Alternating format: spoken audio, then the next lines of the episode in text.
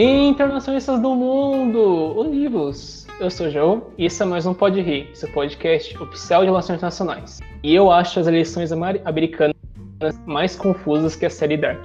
E vocês, meus amigos, digam oi, Enzo Leonardo. Bom dia, boa tarde, boa noite. Esse episódio é especial para você que gosta de uma fofoca eleitoral. Vem com a gente então. Bom, meus queridos, sejam bem-vindos a mais um episódio. E hoje, com ele, se não o melhor professor dos Estados Unidos da América no Brasil, com certeza o mais divertido. é isso aí, pessoal. Hoje o Pod Rir tem um convidado que, além de youtuber e podcaster, ele também é professor de História e doutor. Com vocês, o professor Marcos Sorrilha. Diga oi. Olá, todo mundo. Um grande prazer estar participando do Pod Rir. Believe me. é isso aí, pessoal. Hoje o tema é sobre eleições americanas. Então, vem comigo.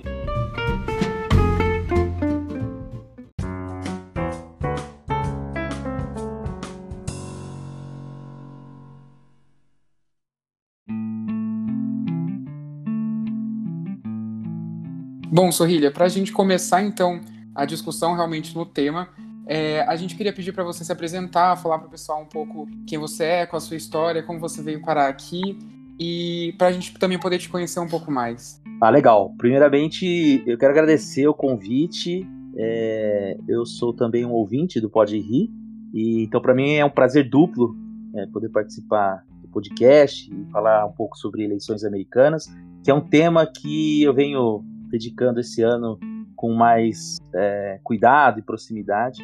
Então, eu sou. Meu nome é Marcos Sorrilha Pinheiro, né, meu nome inteiro, meus, meus alunos me conhecem por Sorrilha. É, eu sou formado em História aqui na Unesp de Franca, e aqui eu fiz também meu mestrado e meu doutorado. Só que durante toda a minha trajetória de formação, eu dediquei meus estudos para a história política do continente hispano-americano, assim, do continente americano, mas dedicado à história hispano-americana. Fiz meu mestrado e meu doutorado a respeito de políticos peruanos, um historiador e um político peruano. E em 2009 eu terminei meu doutorado e em 2010 eu prestei o concurso para professor de história aqui na, na Unesp, no departamento de história da Unesp. Só que o interessante é que era uma vaga para duas disciplinas era uma disciplina de história, é, escravismo moderno e identidades afro-brasileiras, que hoje já, é, já chama história da África, é, e de história da América. E para você prestar o concurso, você faz uma prova, você faz uma. Você apresenta o projeto, você faz uma prova é, oral. Entre esses. esses e, e, esse projeto que você tem que apresentar, eu não entendi muito bem lá na minha. Na, na, é, no edital, eu imaginei que teria que ser alguma coisa que contemplassem as duas disciplinas. E aí eu, eu elaborei um projeto que falava, que falava, que falava sobre é, escravidão e liberdade nas independências, buscando fazer uma comparação entre o José Bonifácio, o Simão Bolívar e o Thomas Jefferson, porque eu queria dar essa dimensão de história da América e escravismo, né? E aí eu comecei o meu projeto pelo José Bonifácio, fiz algumas apresentações, tive um artigo publicado, um capítulo de livro, e depois, quando eu fui estudar o Thomas Jefferson, eu solicitei uma bolsa para fazer, é, uma bolsa FAPESP para fazer estágio pós-doutoral nos Estados Unidos. Isso foi em 2016. E aí acabou que eu me encantei pelo assunto, assim. Eu estudei história da América Hispânica desde a minha graduação, então foram mais de 10 anos estudando é, história da América Hispânica e parei no e parei no Jefferson, nem fui pro, pro Bolívar. É, e comecei a, a, a, conhecer um pouco mais a história dos Estados Unidos e quando voltei de lá, da, do meu estágio de pós-doutorado, que eu fiz na George Washington University, lá em Washington mesmo, eu solicitei para o departamento que eu, que eu gostaria de dar aula de História dos Estados Unidos, que é uma disciplina que tem no curso de História da Unesp. E aí né, parecia meio assim, o único professor que estuda de fato história dos Estados Unidos, eu achei que era razoável o meu pedido e foi aceito. E aí desde 2018, 2019, 2020, é o terceiro ano que eu estou dando a disciplina de História dos Estados Unidos. E nesse ano, por conta disso, eu resolvi acompanhar a, é, as eleições americanas e criei um canal no YouTube. Era para ser no Instagram, mas aí eu resolvi migrar para o YouTube É, porque no Instagram eu acho que o YouTube tem uma cara ainda meio mais, digamos assim, mais com cara de canal mesmo, né? Com uma coisa meio é, de um formato mais tradicional. Porque o Instagram, você tá vendo lá, Beltraninho tá, você tá passando, passando na sua TL, na, na, sua timeline, assim, o cara jogando bola, o outro nadando, aí aparece um professor falando de política, eu achei meio invasivo. E, e é isso. Então, assim, eu sou um professor de história é, aqui na, no departamento de história da Unesp, com uma formação em história da América Latina, e há quatro anos já dedico os meus estudos a respeito da política norte-americana, sendo que esse ano eu resolvi acompanhar esse essa confusão que é a eleição norte-americana e explicar um pouco para as pessoas, né, para ver se a gente consegue popularizar mais esse assunto no Brasil. Bom, galera, é, daqui para frente eu vou chamar o professor Marcos Sorrilha de Sorrilha. É, e assim, para começar o nosso assunto sobre eleição, Sorrilha, é, eu queria que você nos dissesse quem é Joe Biden e quem é Donald Trump. Ah, beleza. Ó, o Joe Biden é um daqueles tipos políticos tradicionais, centro nos Estados Unidos, é, democrata. Né? Então, assim, ele é um sujeito extremamente moderado, que tem uma trajetória política de quase meio século, acho que de meio século. Ele se elegeu senador em 1970, 71, começo da década de 70, né? E desde então ele traçou uma trajetória dentro do Partido Democrata como senador, né? É, ele nasceu na Pensilvânia, mas ele é senador pelo estado de Delaware, se não me engano, e, e fez a trajetória dele como senador. Uh, quando eu digo que ele é um político tradicional moderado, é porque em vários momentos da vida dele ele consegue estabelecer vínculos com uh, os, os, republicanos. Né? Então, assim, por exemplo, quando teve aquela política é, da tolerância zero é, em Nova York e de, um, de uma política de acirramento dos controle, do controle de armas, que no fundo redundou também em perseguições a negros, afro-americanos, isso na década de, de 90, ele foi um sujeito que apoiou de política. Uh, e ele é tradicionalmente vinculado aos grupos de trabalhadores de classe média branca nos Estados Unidos. Uh, porém, tem essa, essa, essa característica, essa peculiaridade de ser um sujeito que acaba alinhavando e fazendo uh, as suas, uh, como eu diria assim, uns acordos meio improváveis, né? Então, se ele acaba conseguindo fazer, promover é, é, alguns acordos entre setores não muito é, amigos. E isso levou a ser escolhido para ser o vice do Barack Obama em 2008. Ele concorreu às prévias, foi a segunda vez que ele concorreu às primárias do Partido Democrata em 2008. Primeira vez tinha sido, acho que na década de 80, ele perdeu. Em 2008 ele perdeu também. E aí, quando o Obama saiu, o Obama, o Obama venceu as, as, as primárias, ele escolheu o Joe Biden para ser o vice dele justamente por isso. Né? Porque um dos grandes temores para os setores moderados, né, quando o Obama ganhou, é que ele representasse algum tipo de, de candidatura radical, é, que apostasse na, no discurso racialista, de divisão do país. E o Joe Biden, justamente por representar esse centro moderado, de, de saber é, ponderado, né, de fazer alianças e tudo mais, dava uma espécie de, de tom para o que seria a candidatura do Barack Obama. Durante a, a presidência do, do Barack Obama, ele tem dois momentos chaves, é, que é, tem a participação do Joe Biden e que o Obama diz que se não fosse o Biden, uh, as coisas teriam sido diferentes. Um deles é a aprovação do Obamacare. Né? O Obamacare é um programa de extensão de benefícios para o sistema público de saúde norte-americano. Né? As pessoas acham que não existe sistema público de saúde norte-americano. Existe, mas ele não é como o nosso. Né? Ele é, é muito mais pautado em vouchers, porque toda a estrutura é privada. E o segundo momento foi na crise dos e-mails da Dilma, né? Ah, quando teve aquela denúncia de que a CIA teria hackeado o e-mail da Dilma e tudo mais, a Dilma fez declarações. E aí o Biden veio ao Brasil, né? e conseguiu é, é, acertar um acordo e tal e, e resolver a situação e o, o, o, Obama coloca isso na conta dele. Já o, o, Donald Trump é o oposto, né? O Donald Trump ele não é ele não é um político tradicional, então ele não fez a trajetória dele dentro da política, ao contrário, né? Ele fez a trajetória dele dentro é, do mercado uh, empresarial, né? Ele tinha é, empresas, ainda tem, né? Empresas relacionadas ao ramo é, principalmente de hotelaria, mas também já teve em outras áreas também. Uh, e foi um. Porém, isso não quer dizer que ele nunca teve uma proximidade com a política, né? Assim, ele sempre financiou campanhas, ele já fez doação para campanhas, inclusive dos próprios, dos próprios do, do casal Clinton, né?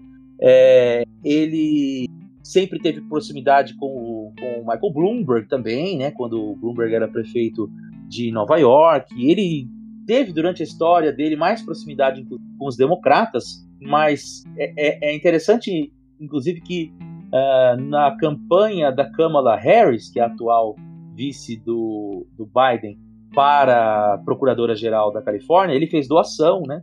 Então ele tem um, um histórico de, de, proximidade com a política, é, apesar de ser um empresário. E aí, quando chega 2016, é, naquele, naquela é, crise quase que mundial da, do, da visão do político tradicional, né, do establishment, né, digamos assim, uh, que se questionou muito a, a política convencional, uh, e a gente pode até explicar, eu posso depois até explicar um pouco por que, eu acho que isso se manifestou no mundo de maneira geral, né, que levou, por exemplo, aqui ao Brexit na, na, na Inglaterra, mas a eleição do João Dória aqui em São Paulo na época, né, uh, ele se apresentou como esse candidato outsider. Então, assim, ele não é um cara que tem uma trajetória dentro da política, é, é, institucionalmente falando, como foi o Joe Biden. Ele não se apresenta, então, como o candidato é, moderado, tradicional. Ele é o outsider e, justamente, esse lado outsider faz com que ele tenha um tipo de política extremamente personalista. Então, assim, não é fundamentada na lógica do partido, que é uma coisa muito típica dos Estados Unidos. É, ele busca sempre enfrentamento, então sempre é, forçando as dicotomias, né? Uh, e o que levou ele a ser presidente dos Estados Unidos, né? Ele acabou apostando nessa, naquele momento de polarização, se apresentando como outsider e é difícil entendê-lo como alguém que faz conciliações dentro do universo da política, principalmente internamente. Então, assim, é claro, assim como o, como, como um americano, estou generalizando aqui, ele é pragmático. Então, assim, onde tem negócio para fazer, ele vai fazer. Né? Mas é, dentro dos Estados Unidos, ele sempre aposta no confrontamento da oposição. Ele não é um cara aberto a, a, a conciliação ou a consensos, né? Ele é um cara que está sempre apostando em levar, esticar a corda e aí compra briga com a imprensa, e assim que ele consegue fidelizar o eleitor dele. Então, assim, as grandes características é que esse lado personalista dele garante a ele um eleitor bastante fiel. Bom, você mencionou a questão do, do Biden já ter sido, inclusive, vice do Obama. Então, minha pergunta vai mais no sentido também de quem são os vices, quem é Kamala Harris, quem é Mike Pence, por que, que eles foram escolhidos e qual que é a importância deles agora para as jogadas finais estão sendo feitas para o dia da eleição em si. Então, o boa pergunta, assim, a Kamala Harris, ela foi é, é até engraçado porque assim, ela participou das primárias é, dos, da, do Partido Democrata e ela era uma das maiores críticas ao Joe Biden, né? Ela achava que esse discurso de Joe Biden, de vamos voltar para a América do Obama, é, faltava para ele mais, é, mais crítica ao que foi os, foi os próprios anos Obama, de que era necessário a ampliação da, é, das questões sociais. Né?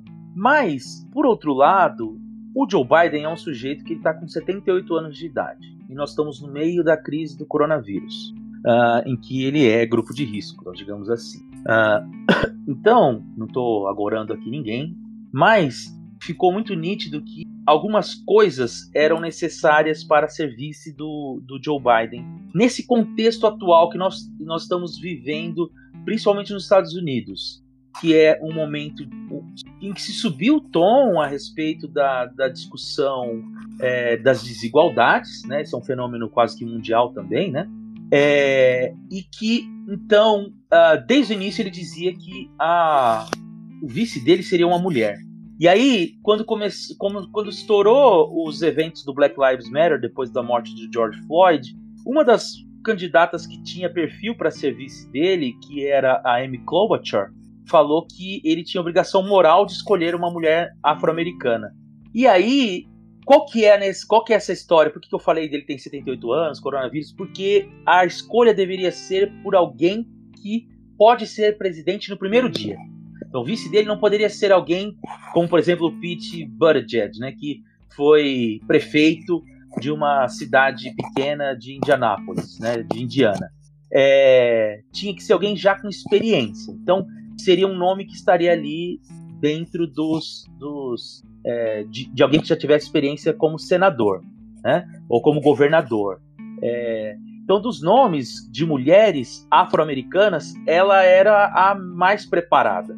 É porque ela tem uma tradição, ela é formada em direito, é, foi procuradora-geral do estado da Califórnia, que é o maior estado né, da, da União, né, da, da Federação, desculpa. E ela era senadora, já estava, acho que, acho que ainda no seu primeiro mandato, mas já estava há quatro anos como senadora. E então ela, ela tem essa experiência, né, já de longa data e tudo mais. Ela é afro-americana, o que, por um lado, aproxima ela. Então, assim, o, que ela, o que ela empresta para o Joe Biden? Ela empresta justamente é, nesse momento de tensões étnico e raciais que nós estamos vivendo nos Estados Unidos, ela demonstra a, a vontade do Biden de dialogar com esses setores. Então, é um, é um ato de, de que ele, ele, ele direciona, de que ele está aberto a essa discussão. Porém, ela não é radical né? Tentaram, o, o, o, Trump tentou colar nesse, nesse, depois da indicação dela, esse rótulo de que ela é radical.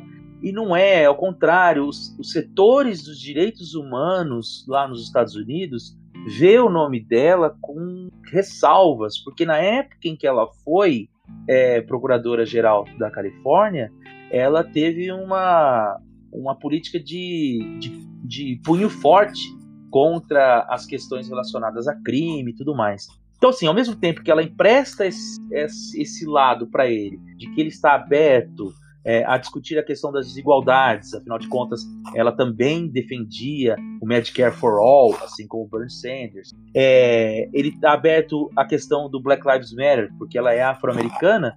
Por outro lado, ele não perde o eleitor moderado, porque ela não é uma radical. Ela é também uma política de sempre.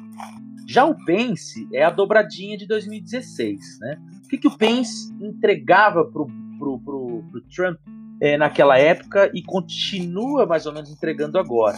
É, é, um político tradicional, é um senador também. Então, assim, para um outsider, ele inclui alguém que era um político tradicional, né? reconhecido dentro do, do Partido é, Republicano, porém, ele não era da. Então, assim, é, é, olha, se eu sou um novato nesse assunto, eu tenho junto comigo um camarada que é, que é um político tradicional, que pode me substituir ou me instruir naquilo que eu uh, não vier a, saber. Né?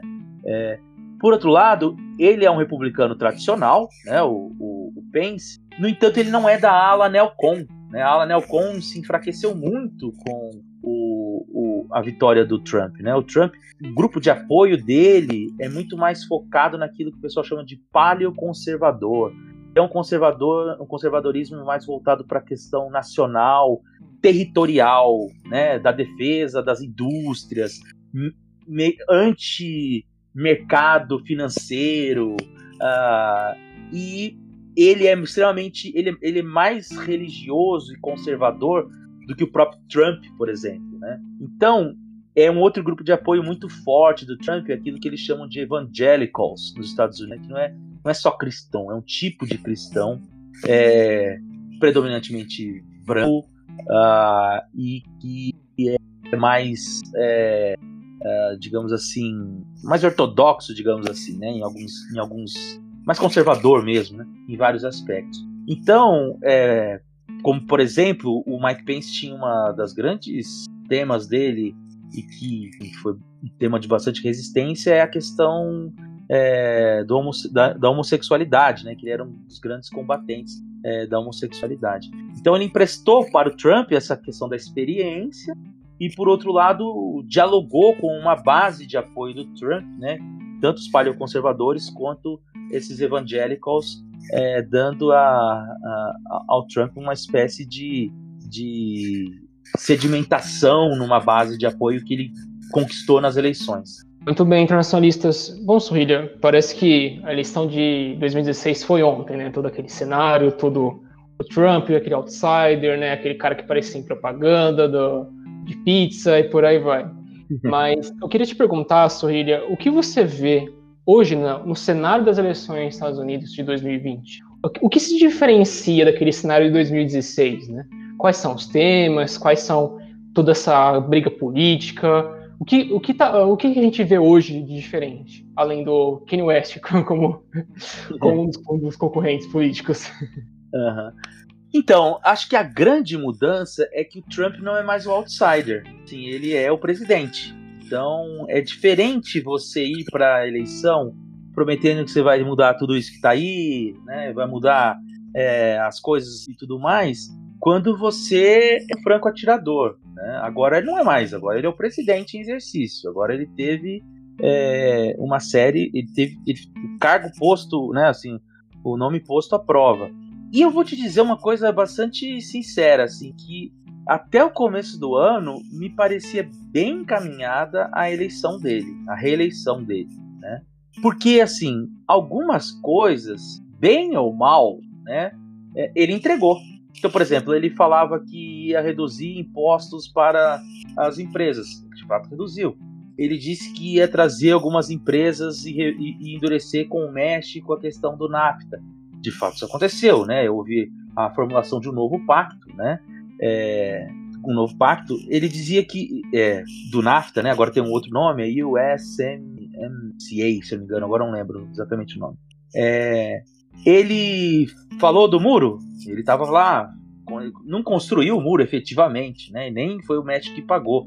Mas essa foi uma retórica que teve lá sua, sua é, reverberou alguma coisa. A economia cresceu assombrosamente, eles chegaram a ter 3,2% de desemprego, assim, desemprego zero, né?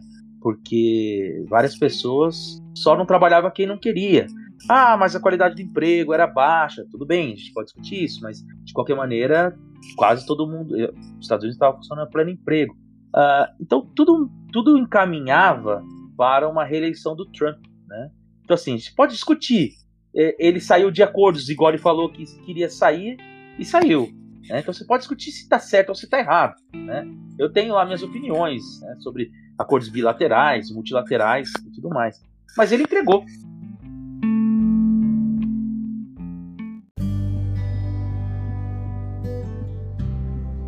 Bom, aí então estava tudo mais ou menos encaminhado para uma reeleição do Trump. Inclusive, o próprio processo de impeachment que ele passou é, ajudou ele, de certa maneira, né? Porque ali os republicanos meio que se unificaram em torno do nome dele, que é uma coisa que é, não estava acontecendo durante o mandato dele.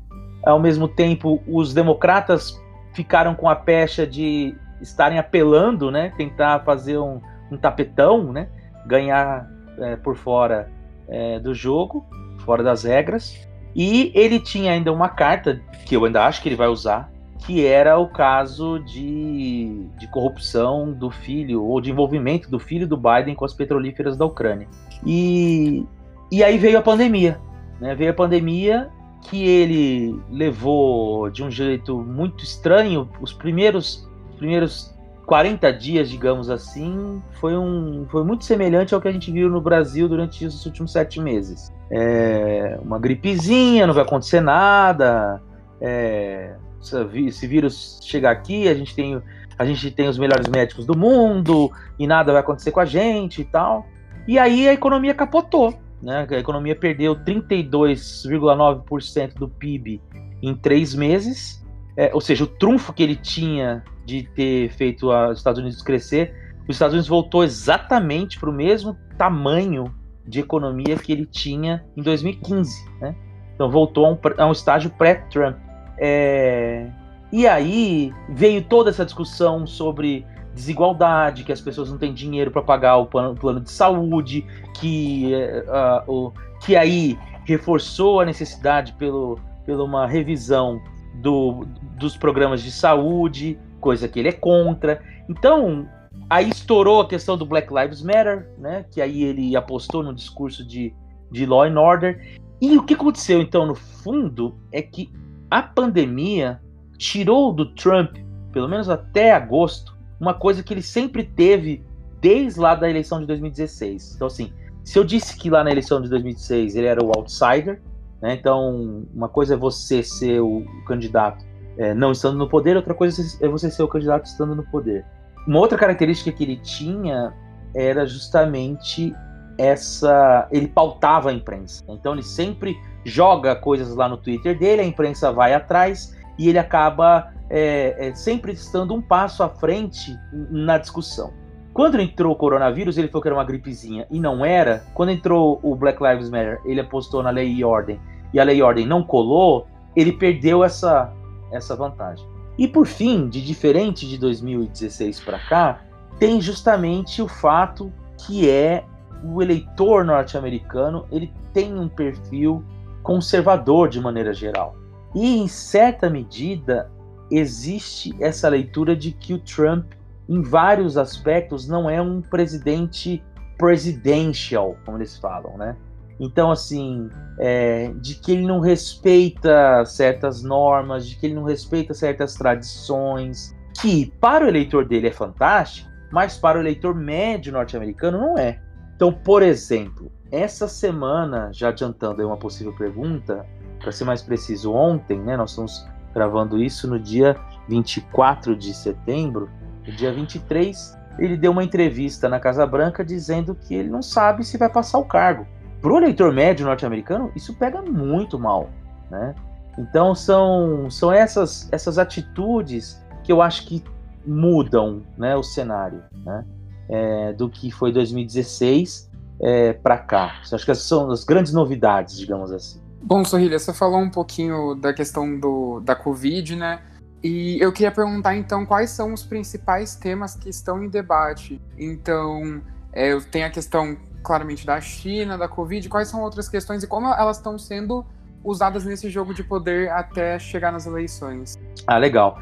Eu, eu costumo dizer, inclusive, eu, eu digo lá no meu canal, né, lá no meu canal no YouTube, que existem cinco temas em debate, em debate, em disputa, na verdade. É a questão étnico-racial, que aí eu chamo de Black Lives Matter, uh, a questão da economia, a questão da Covid, é, a China e o clima, né?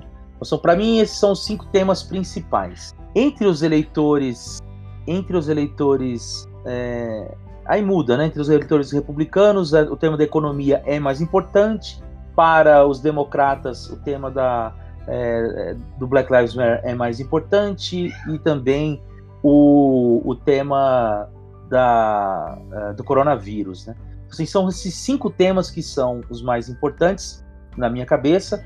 E eles variam ao longo das eleições, eles vão ganhando grau de importância maior. Então, por exemplo, em junho, o tema Covid e Black Lives Matter era o grande tema. E são dois temas que o Joe Biden agrega melhor para ele. Já foi mais, mas agrega melhor para ele. Um, porque todas as pesquisas aumentam, é, é, a, a, todas as pesquisas a, apontam para uma insatisfação do eleitorado americano em relação à atuação do Trump na Covid e também de que o Biden é um sujeito, até mesmo por conta do, da forma que eu apresentei, né, mais aberto e capaz de dialogar com os movimentos é, étnico-raciais, como Black Lives Matter. Então são dois temas que agregam melhor para o Biden. E aí, em junho, esses eram os dois grandes temas. O Biden chegou a abrir 9% de, de, de vantagem nas, nas pesquisas nacionais. É, quando o coronavírus começou a cair e começou a ter uma resistência maior, principalmente dos grupos mais fundamentalistas de direita, digamos assim, é, contra o Black Lives Matter, isso é em agosto, esse quadro começou a dar uma revertida. Né? Continuam sendo temas importantes para o Biden é, e que agregam mais para o Biden, no entanto, é, é já tinham perdido um pouco o, o seu valor. E aí a gente via que a diferença começou a cair. Quando foi em setembro, duas semanas atrás, veio uma. vazou uma. uma. comecinho de setembro. Vazou uma entrevista que o Trump deu para o, um, Woodward, né, um, um, jornalista famoso por conta do, do escândalo do, do Watergate, em que ele dizia que ele sabia que não era, que a coronavírus não era um, uma, é, uma gripezinha, mas que ele falava isso para não gerar alarde na, na, na, população. Então começou a circular a ideia de que ele mentiu. E aí o tema do coronavírus voltou. E junto com isso chegou o outono, né? Chegou o outono ontem nos Estados Unidos. E, e o que isso quer dizer? Isso quer dizer que as pessoas, que o frio vai aumentar lá, as pessoas vão voltar é, a usar transporte público de maneira mais aglomerada e pode ter ali, como a gente está vendo na Europa, uma segunda onda de coronavírus. Então isso vai voltar ao tempo. A questão climática, com os incêndios da, da Califórnia, também se tornou um assunto importante e é também um assunto pró-Biden. Por quê? Porque o Biden é mais pró, os democratas são mais próximos, né, de maneira geral, à temática da ecologia. É um negócio muito interessante, porque o primeiro presidente a aprovar é, leis pró-ecologia foi o Nixon, que era um republicano, né? Isso lá em, em 69, 69, 70. É, e hoje não, hoje é um tema né, é, bastante próximo aos democratas. Existe lá um partido que é até forte, que é o Partido Verde, né? Uh, e inclusive é, geralmente eles lançam candidaturas simbólicas e, está rolando entre dentro do próprio Partido Verde, é, o Green Party, né? Uma história de não, olha, gente, todo mundo vota no Biden, porque todo voto importa agora, né?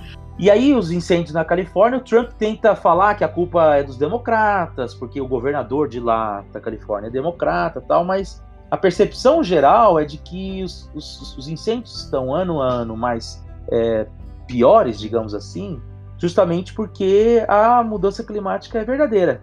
E o Trump nega isso. Né? O Trump é, é, é, um negacionista com relação às mudanças climáticas. E o Biden não. Então, isso também é um outro ponto que agrega a ele. Dos cinco pontos, esse é o menos importante, digamos assim. Ganhou uma relevância há umas três semanas atrás, com os incêndios, mas ele é um ponto importante para os independentes. Então, o, o eleitor independente dá importância para isso. Então é algo que numa eleição acirrada, como se desenha essa, é, todo voto conta, o, o, eleitor independente é importante levar essa consideração. Os dois pontos que estão mais a favor do Trump, um é, é a economia. É, os americanos ainda entendem que o Trump seria alguém que teria um plano econômico melhor do que o Biden, é, e, ou seja, entendem que esse capote da economia não seria uma culpa dele, né? É, e sim pela questão do coronavírus. E aí você pode falar, mas se a culpa do coronavírus é dele, então é da economia dele. Mas os americanos lá, assim, as pesquisas mostram até a diferença de entre 2 a 10 pontos nas, nas pesquisas de que o, o, Trump tem uma avaliação melhor na economia. E o da China, eu costumo dizer que é uma discussão para ver quem é menos pior entre os dois. Ninguém, ninguém, a China, o tema da China hoje é o único tema que une todos os americanos. Se 75% dos republicanos não veem com bons olhos a China e 65% dos democratas também não. Né? Então, assim, é, é, o grande tema que une a América hoje a China. Então, se o Trump e, e, e, o Trump durante um tempo se viu assim de que o problema, eu até vi o podcast de vocês, né, aqui com, com o Carlos Poggio sobre as tensões entre China e e, e Estados Unidos, né? E o Poggio, vocês e o Poggio também falando que uh, essa, essa disputa China-Estados Unidos não é uma invenção do Trump, né? Não é, não é só uma questão comercial e não é só uma questão do Trump. É verdade. Mas, por outro lado, o afastamento que o Trump teve das instituições multilaterais, como a ONU, esse lance de Make America Great Again, de, de isolacionismo, é, gerou uma leitura, principalmente entre os especialistas, de que isso causou um vácuo de poder né, no mundo e que a China soube crescer nesse espaço que foi deixado pelo Trump. Então, porém, ele é o presidente, ele tem a caneta, né?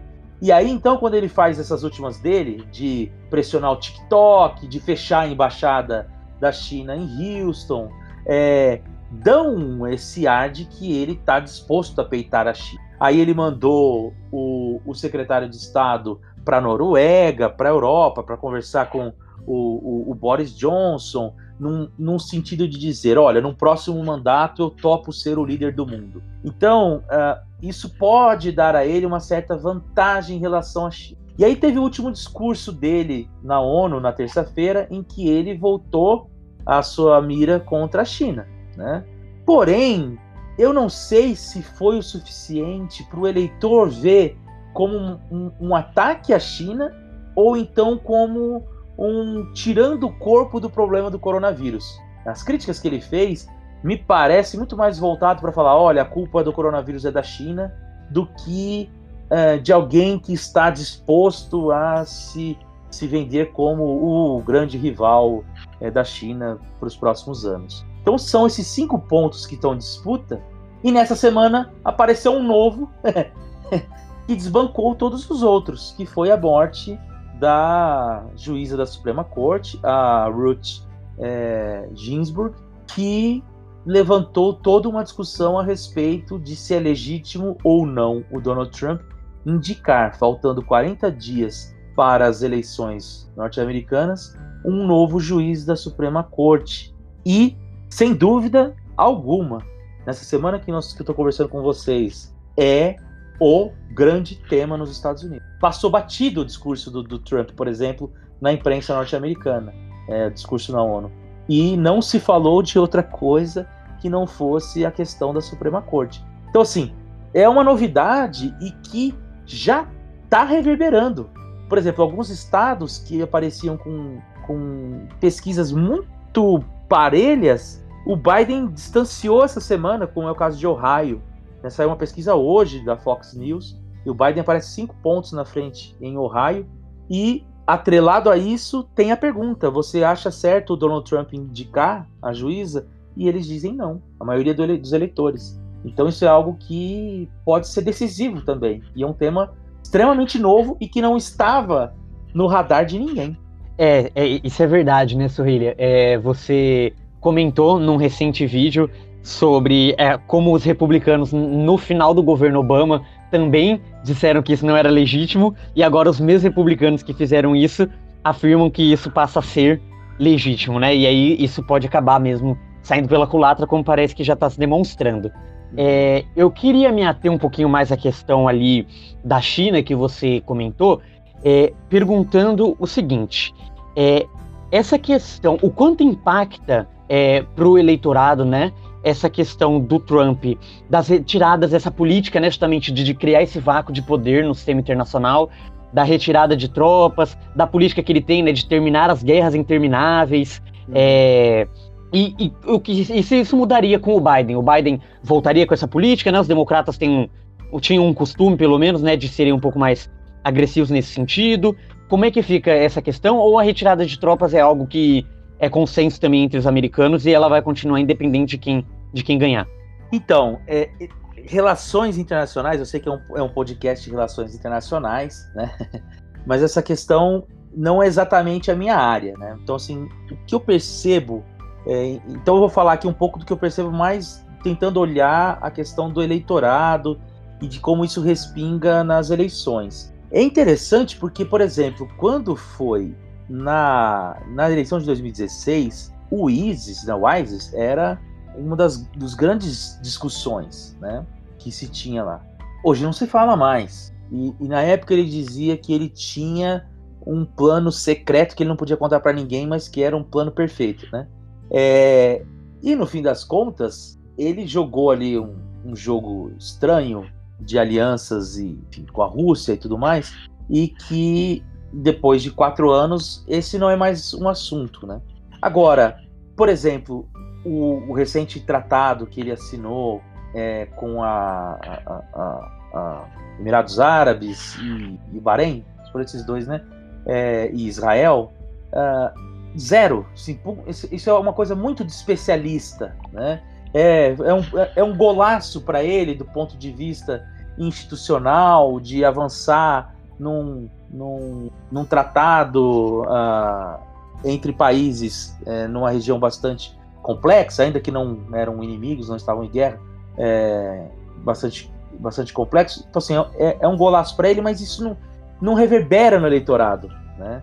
É, me parece que essa discussão, por exemplo, em algumas questões soa bem.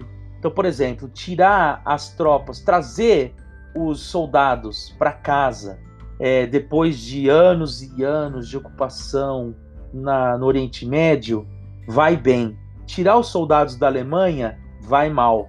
Então, assim, é, para as coisas que, que, que, que, vão contra essa noção da, é, digamos assim, da, dos acordos multilaterais, da ONU e tudo mais, que ele joga contra, vai contra ele também.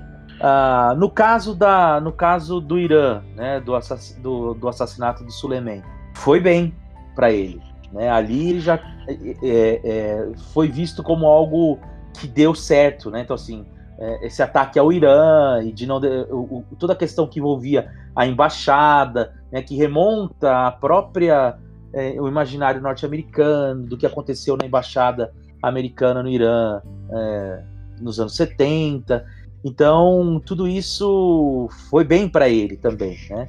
É, no entanto, tudo isso está meio que fora de discussão. Acho que é o único assunto mesmo de política externa que reverbera nas eleições é a China. Né?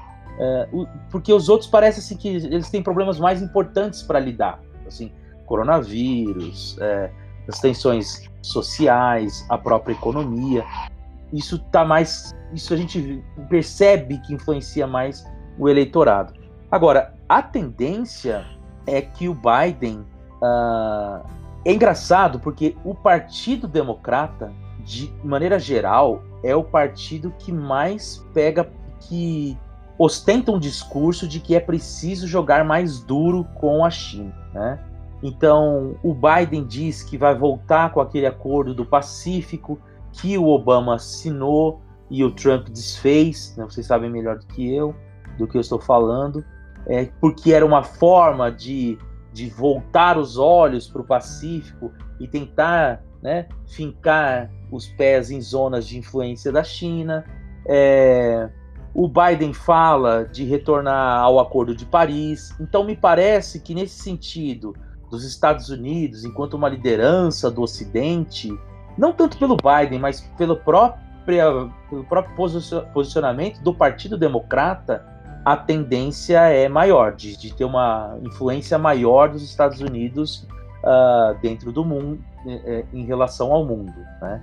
Então, assim, não sei se exatamente eu respondi a sua pergunta, acho que dos temas de política externa, os que, o que reverbera nas eleições é a China, é, o Partido Democrata é o partido que tem um discurso, inclusive o próprio Bernie Sanders, Pete Buttigieg, enfim, vários senadores, a, a, a senadora Elizabeth Warren, fizeram vários discursos contra a China, de que o Trump, é, o Trump levou essa guerra comercial como se fosse um assunto que não era um assunto de Estado e não soube analisar o que estava de fato em jogo e que com isso prejudicou os próprios é, é, fazendeiros é, do norte dos Estados Unidos.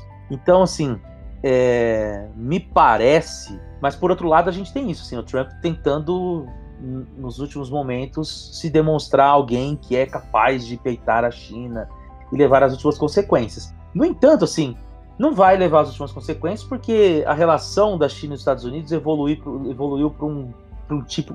Começaram como, como parceiros, depois como competidores e agora são rivais, né? É, mas chegando num momento em que o casamento não pode ser desfeito, né? Por, por conta de uma série de, de, de, de entrelaçamentos de interesses econômicos, uma empresa norte-americana é, lá na China e também títulos americanos que o governo chinês possui. Então, assim, tem toda uma relação de dependência ali que não parece que vai escalar por uma guerra, assim. Ou seja, não sei se o Trump poderia usar isso como um trunfo de que vou levar América para uma guerra contra a China. Então, assim, não sei se eu te respondi, mas em termos de política externa para as eleições, eu acho que a China é o tema e os outros são muito nichados, assim, são muito no eleitor, no grosso do eleitorado, reverbera muito pouco. É diferente de 2016, quando o ISIS sim era um, um, um tema importante. Muito obrigado pela resposta, Sorrilha. É, é, eu acho que isso vai muito também no que a gente, vários episódios aqui, vem falando e do que a gente cada vez mais vê, que é um esvaziamento mesmo da, da política externa americana com o Trump, principalmente em áreas que antigamente eram centrais, como o Oriente Médio, né? Uma coisa que uhum. a gente não vê tanto hoje em dia. Mas voltando um pouco para os assuntos internos, é, eu queria saber um pouco mais sobre como está sendo o papel das mídias é, durante esse período de eleições, tanto as mídias tradicionais, então a TV, enfim, e, e as novas mídias também. Qual está sendo o papel das redes sociais? Qual qual está sendo o papel da internet também para esses é, para essa eleição específica? Tá.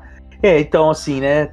Tem gente que fala assim, olha, se você acha que uh, o Trump não, não vai vencer, é que você não tem entrado no Facebook, né? É, e, e, não são campanhas necessariamente deles. Assim, existe uma rede de bloggers, de é, youtubers, é, trumpistas que inflamam bastante a, a, a, base né, eleitoral do, é, de, eleitor, de eleitores do Trump e que criam aqueles factoides que depois são repostados, inclusive, pelo próprio Trump nas suas mídias sociais ou pelos filhos dele. Assim, um, um quadro mais ou menos como a gente está acostumado aqui ver no Brasil, só que na verdade aqui é um pouco a cópia do que a gente vê lá, né?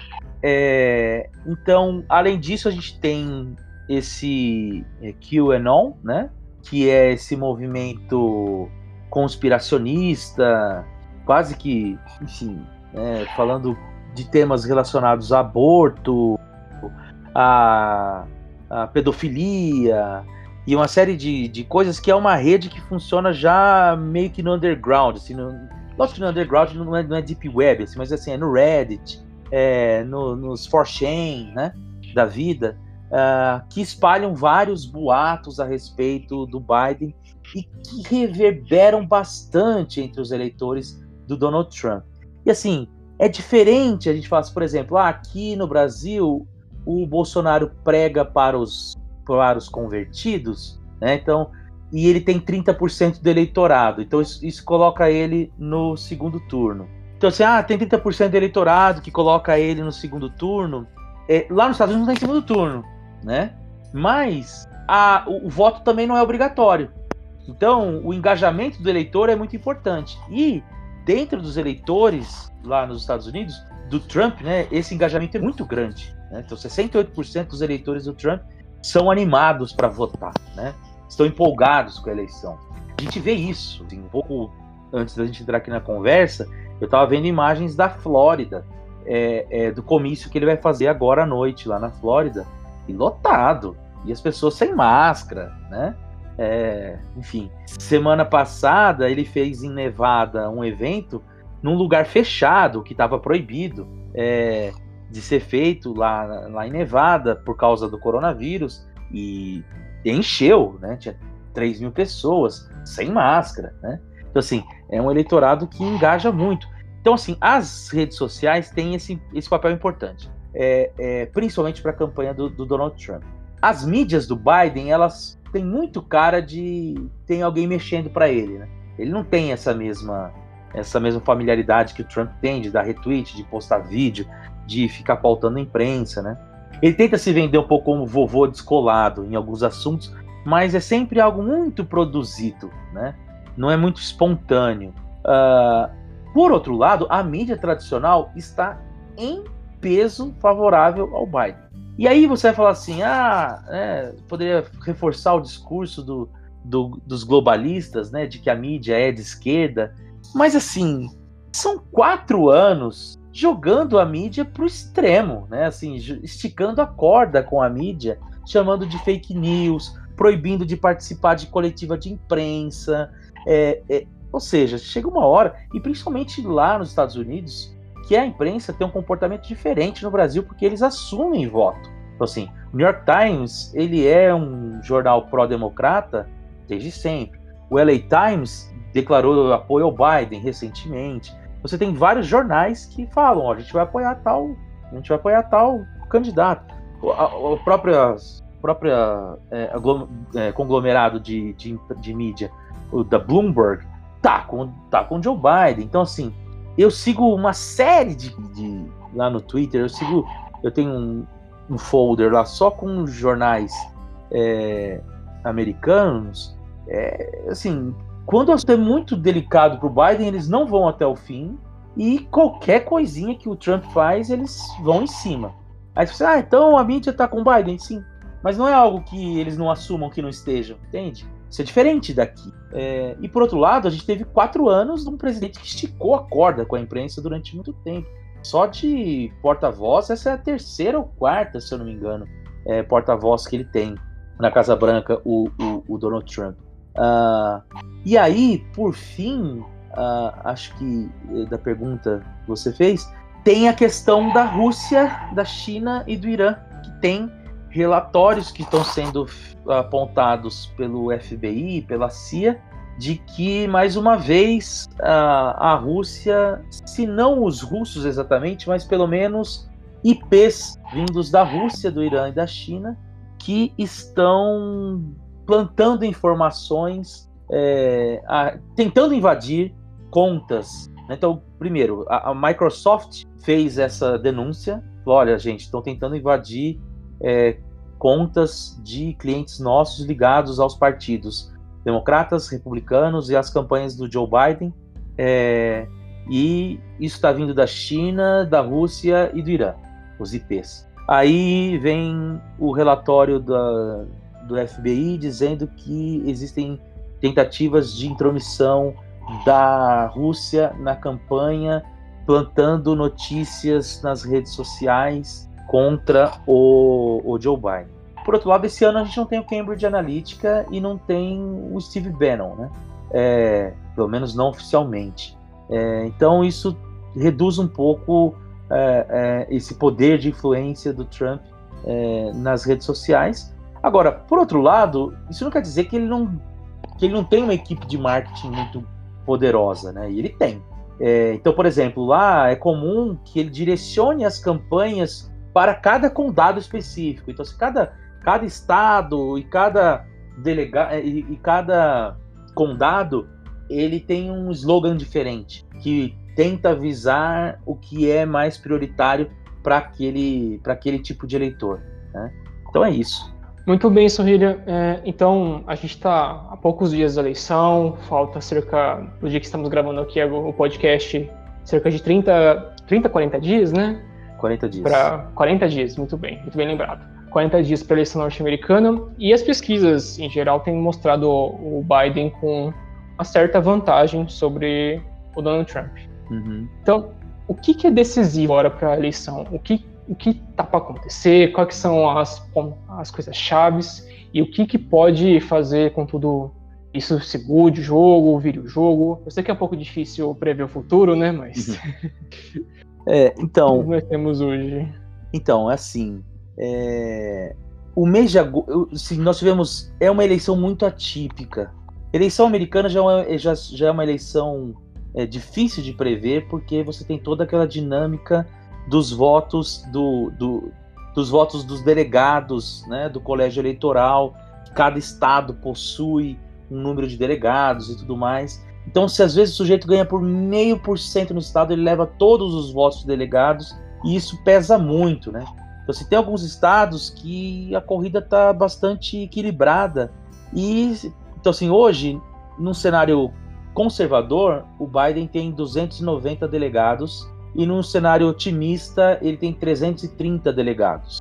No entanto, o New York Times fez uma, uma simulação levando em conta se uh, as mesmas surpresas que a gente viu acontecer em 2016 e que as pesquisas não conseguiram captar acontecerem de novo nessa eleição, o Trump ganha.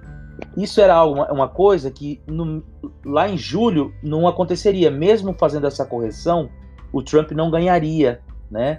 Em 2000, é, é, por conta da diferença, como eu disse, né, junho e julho foram meses em que o Biden abriu uma diferença muito grande. Então, assim, é uma eleição que se, se resolve nos detalhes. O mês de agosto foi um mês bom para o Trump.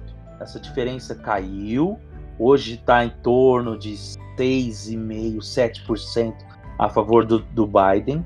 Os especialistas dizem que se chegar em 3% essa diferença, o favorito é o Trump. Então, assim, é uma eleição que vai se definir em detalhes. Por exemplo, o voto latino. O voto latino foi algo que surpreendeu nas últimas pesquisas, porque o Trump aparece com 33% dos votos uh, entre os latinos. Uh, coisa que, que na última eleição ele teve 23%. Aí você fala assim, ah, mas por que isso é importante? Isso é importante porque no Texas são 40, é, os latinos são 45% dos eleitores e o Texas tem 30, um pouco mais de quase 30 delegados, acho que um pouquinho mais, inclusive, de 30 delegados. Na Flórida também são 29 delegados. É, em, no Arizona são 35% do eleitorado é latino. Então isso foi um, é uma coisa que chama atenção, né? E aí isso levou a, a, a, ao Partido Democrata a ficar atento e acionar os artistas latinos que apoiam. Então Rick Martin, Luiz Fonse, todo mundo começou a falar bem do Biden e teve a semana é, latina na Flórida e o Biden foi para lá e o Biden nem está viajando muito, né?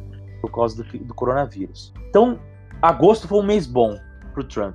Setembro está sendo um mês ruim para ele por alguns motivos. Né?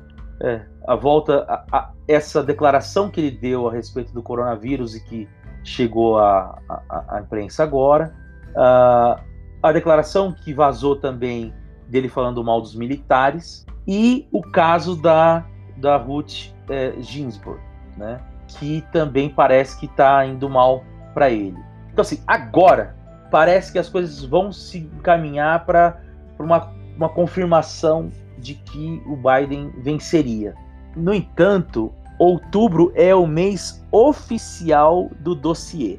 Então, nada me tira da cabeça que, faltando 15 dias da eleição, o Trump vai aparecer com uma história do Biden que ou nós não estávamos esperando.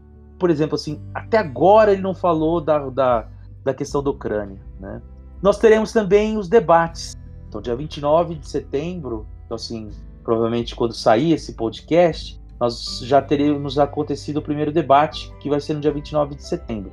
Depois tem mais dois debates, é, dia 15 e 22 de outubro, é, nós teremos mais dois debates. Os eleitores têm dito, em torno de 20% dizem que, que o debate é importante para decidir o voto. Então vamos ver. O Trump tem fama de ser muito melhor debatedor que o Biden, e é verdade, né? É... Então, assim, o que eu faria? As eleições se encaminham bem para o Biden. No cenário conservador, ele tem 290 delegados, no outro cenário otimista, ele tem 330. Uh, ah, se as pesquisas não estiverem captando os mesmos erros de 2016, o Trump venceria, mas os institutos de pesquisa dizem que corrigiram os erros, vamos confiar. E aí então eu falaria, fiquem de olho no dossiê e nos debates. Eu acho que essas são, são as, as coisas para a gente prestar atenção para os próximos 40 dias.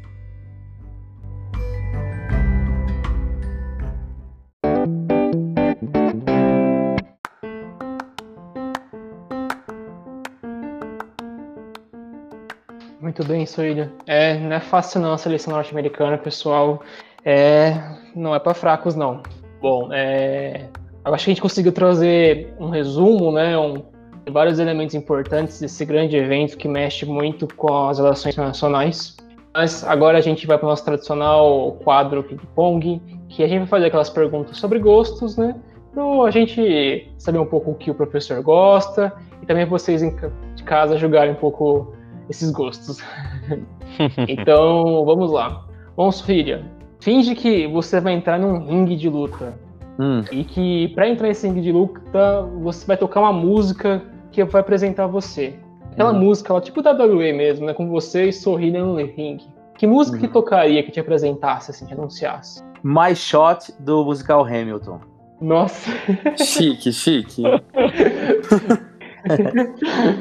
É porque é, é a Caramba. música. é- é- dos tempos que eu saía na rua pra correr, era a música que eu colocava de power song, assim, mas já tô há sete meses preso aqui. Muito bom. Pô, demais. Vamos, Sorrilha, se tivesse um filme, aquele filme que você fala pra todo mundo assistir, que você indica pra todo, pra todo mundo, e é, tem um espaço guardado no seu coração, que filme seria?